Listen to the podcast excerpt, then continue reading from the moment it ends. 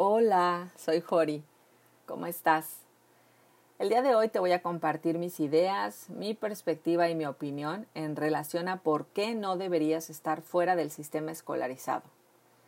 Este capítulo se llama ¿Por qué no deberías hacer homeschool?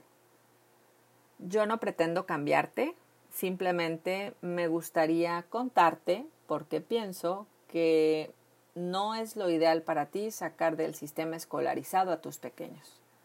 Yo sé que hoy en día en todos lados verás información de cómo educar en casa, cómo poder llevar currículos desde el hogar o cómo hacer educación a distancia. En todos lados leerás todas las ventajas de ser homeschoolers y miles de razones que te harán pensar, wow, debo intentarlo. A esto agrégale el tema de un virus que nos tiene encerraditos y que ha forzado a papás en todo el mundo a tratar de tener estudiando cuestiones académicas a sus hijos desde la casa. Haciendo a un lado el tema de la educación desde la casa por necesidad debido a la pandemia, hagamos un ejercicio. Te voy a contar por qué sacar del sistema escolarizado a tus hijos no es la mejor idea. Puedes tener muchas ganas y sentir que esto es lo tuyo, pero detente. Quizá esto del homeschool no sea tan miel sobre hojuelas como te lo pintan. La realidad de tener a tus enanos en la casa todo el día implica mucho más de lo que te imaginas. Una última aclaración. Uso el término homeschool por muchas razones. La principal es porque se entiende y ya estamos acostumbrados a utilizarlo. Pero bueno, sabrás que los puristas de esta forma de vida no lo usan tanto. Sin embargo, Hoy lo usaremos para referirnos a todo ese mundo de posibilidades fuera del sistema escolarizado. Así que, sin mayor vuelta, hoy te daré solo 12 de las razones por las cuales esto del homeschool no es para ti o tu familia. Ahí voy. Número 1. Porque no te gusta. Así de fácil. Si algo no te gusta, no deberías hacerlo. Las cosas cuando las forzamos o las hacemos porque tenemos que hacerlas, tarde o temprano salen mal. Si a ti no te gusta el concepto o la idea de tenerlos en casa aprendiendo y de plano la estudiada y aprendida no son lo tuyo, pues entonces no lo hagas. Con el ejemplo enseñamos y si no te gusta o te desesperas, eventualmente se notará y tus pequeños verán esto reflejado en su comportamiento. Ahórrate la desilusión y no lo hagas. A la larga los resultados son mucho mejores si eres sincero o sincera contigo mismo. Así que si no te gusta, no lo hagas. En efecto, hacer homeschool no es para todos. No a todos nos queda traer falda corta, cabello largo, fleco, barba. Para cada persona hay opción. Y lo mejor es que desde el inicio sepas que si algo no te gusta, no te va y si no te va, no tiene caso que lo hagas.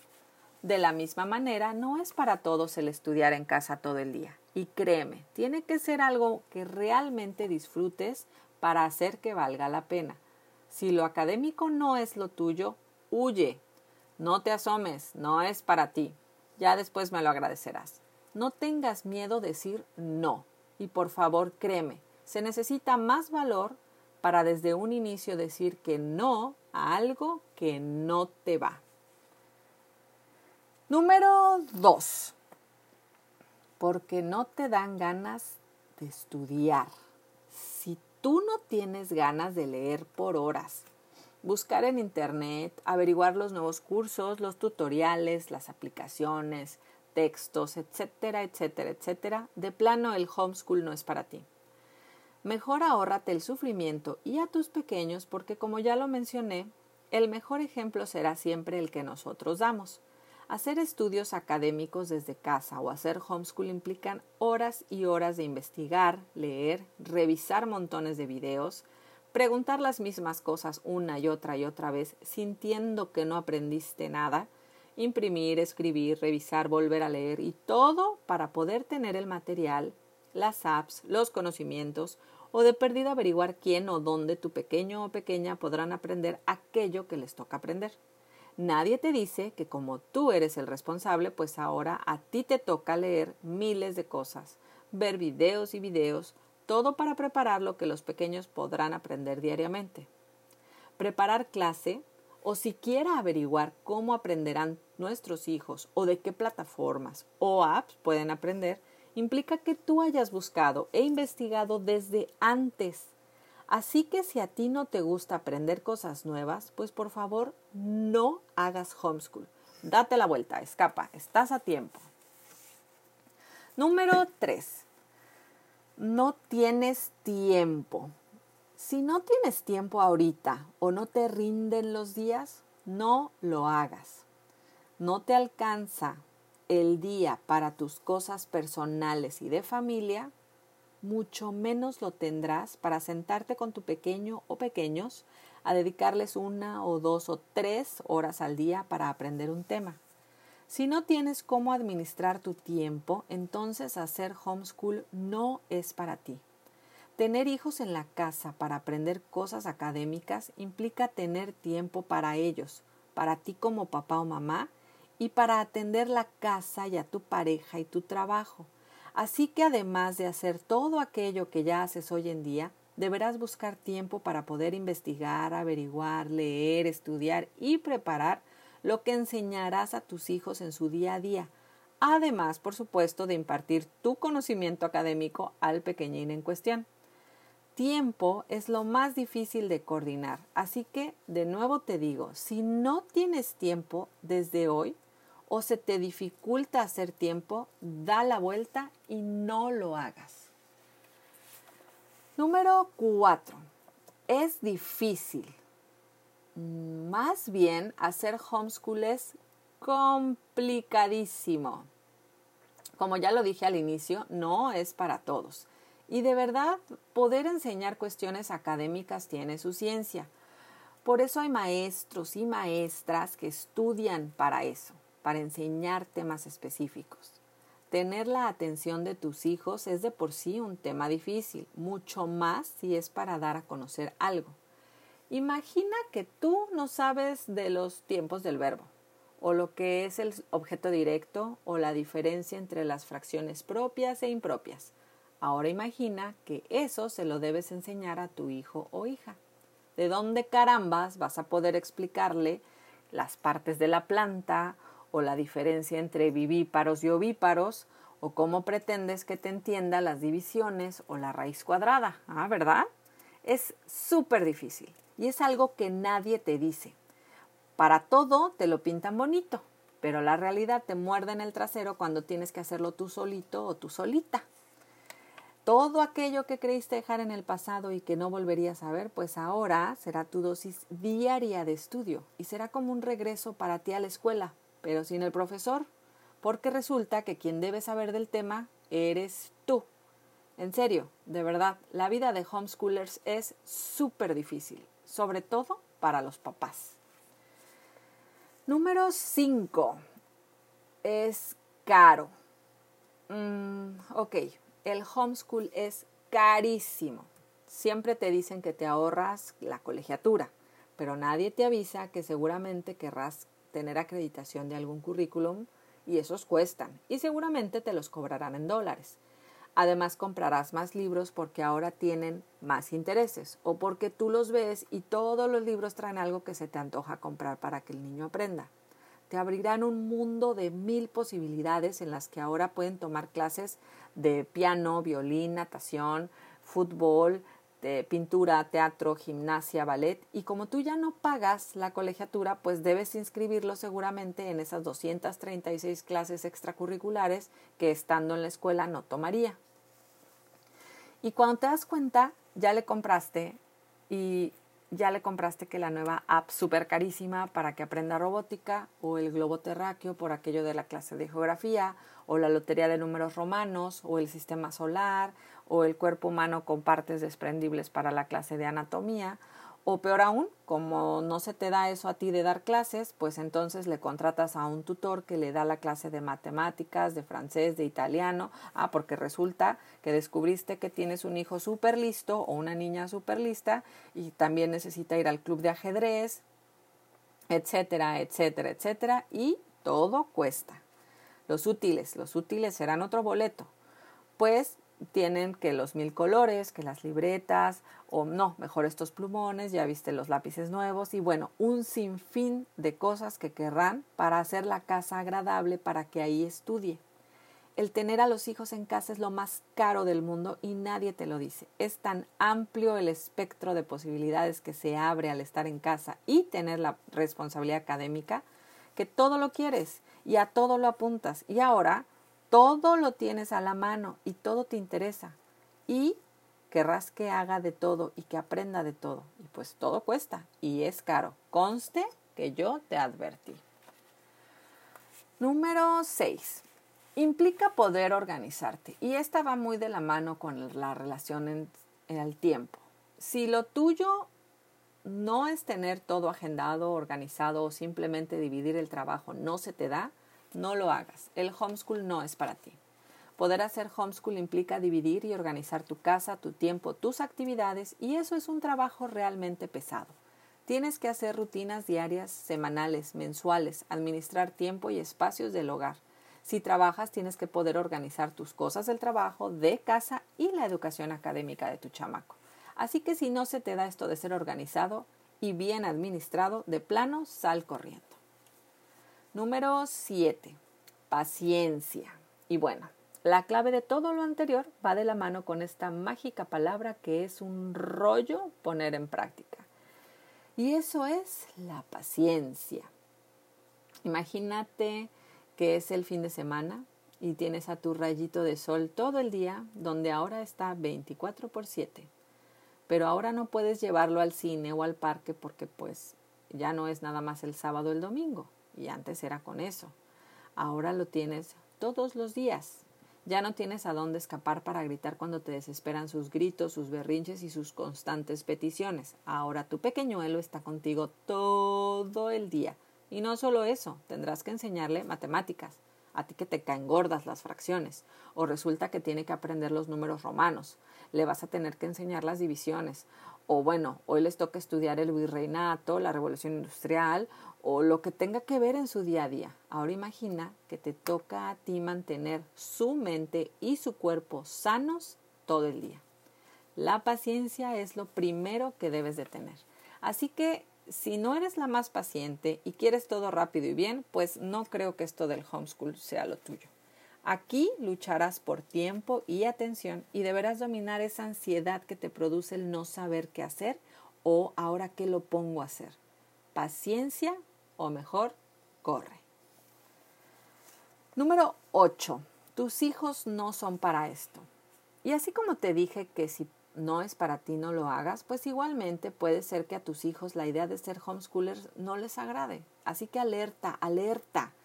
Si a tus hijos no les gusta, no lo hagan. No es correcto forzarnos a una situación o condición de estudio solo porque está de moda o porque crees que es lo que les puede ayudar. La realidad es de que si tus hijos disfrutan ir a la escuela y lo que quieren es un maestro o maestra en un salón lleno de niños, pues hazlo. No les quites la oportunidad de poder competir, compararse o simplemente disfrutar la socialización con otros niños de su edad. Si tu hijo no está a gusto en casa aprendiendo mejor, déjalo disfrutar su camino por las escuelas. No hay nada mejor que tener a un niño feliz aprendiendo en el entorno correcto. La experiencia escolar es una joya. Los niños cuando la disfrutan la atesoran para siempre. ¿A poco no te acuerdas lo divertido que era ir a la escuela? Si ese es tu caso y tus hijos así son, pues ellos también disfrutarán ir a la escuela. Entonces se concentrarán más y aprenderán mejor. No es para todos los niños el estar en casa todo el día. Hay niños que necesitan ver otras caras y tener otras rutinas para sentirse mejor. Recuerda, si no es para ti y no es para tus hijos, no lo hagan. Número 9. Y bueno, esta es la socialización, que va muy de la mano con el punto anterior, la parte social. El ser humano es un ser humano, perdón, el ser humano es un ser social por naturaleza. En tiempos como los actuales estamos tan globalizados que de verdad es súper sencillo y necesario poder interactuar con gente de todo tipo de raza, nacionalidad, cultura, etc. La maravilla de las escuelas es que es un regalo la socialización, te lo dan. Los niños se desenvuelven y desarrollan naturalmente y debe ser parte de su crecimiento el poder gritar, brincar, patalear, berrear, eh, eh, platicar y jugar horas y horas y horas con otros niños. Así que no le quites a tus pequeños la posibilidad de esta socialización. Si tú tienes dudas sobre la socialización, entonces no lo recluyas y déjalo disfrutar la escuela. Claro, cuando nos lo permitan, porque ahorita ni es. Número 10. Cuando uno dice no soy maestra o maestro, ¿qué crees? Yo no soy maestra. Y aunque mi blog diga que fui de maestra, de mamá a maestra, la verdad es que yo no estudié para profesora. Mi título y mi cédula profesional dicen que soy licenciada en Administración de Empresas Turísticas. Mi certificación de idiomas dice que soy intérprete con especialidad en intérprete médico, pero en ningún lado dice que yo hice la carrera de educación o que fui a la normal de maestros. Así como yo, seguramente tampoco tú eres maestra o maestro. O peor, es posible que hasta hayas estudiado educación, pero entonces te vas a enfrentar a que enseñarle académicamente a niños que no son tuyos, como lo haces en el día a día, es súper diferente a enseñarle a los niños propios. Simplemente pregúntale a un doctor por qué no les recomiendan atender a su propia familia pierdes objetividad y terminas haciendo las cosas mal. Y bueno, si no eres un educador, me refiero a educador de profesión, ¿cómo carambas pretendes enseñarle a tu pequeño si apenas tú entiendes un tema? Entonces es un dolor de cabeza que te conviertes de la noche a la mañana en el profe de mate, de física, de química, pero si tú no tienes ni idea de cómo hacerlo. Entonces, huye, sal de ahí, no es lo tuyo. Número 11 es mucho trabajo. Y este es un punto repetitivo porque en efecto es muy difícil y es mucho trabajo porque pues así es. La responsabilidad de los papás está al 100%. Ya no podrás poner de pretexto que la maestra está tarada, que el profesor es un barco o que es demasiado estricto o que no le enseñan bien. La realidad en relación a la preparación académica de los niños caerá sobre ti y te aseguro que no es para nada sencillo darte cuenta de la realidad. Número 12. La certificación y validez oficial. Uy, bueno, aquí es un tema que además de controversial es un tema legal. Y bueno, aquí sería bueno que te vayas a la página o al link de la Secretaría de Educación para que te enteres realmente. Pero te adelanto, esto es engorroso. Tendrás que estar al tiro con las normas de la Secretaría de Educación o con lo del INEA. Vas a descubrir las famosas escuelas sombrilla, los currículums. Eh, vas a luchar constantemente contra todos por querer validar los estudios de tus hijos es un relajo y no es para nada bonito y siempre te cambian las cosas, así que si tienes dudas en la validez de estudios y estás muy casado o casada con la idea de que tiene que tener una boleta de la SEP, olvídalo.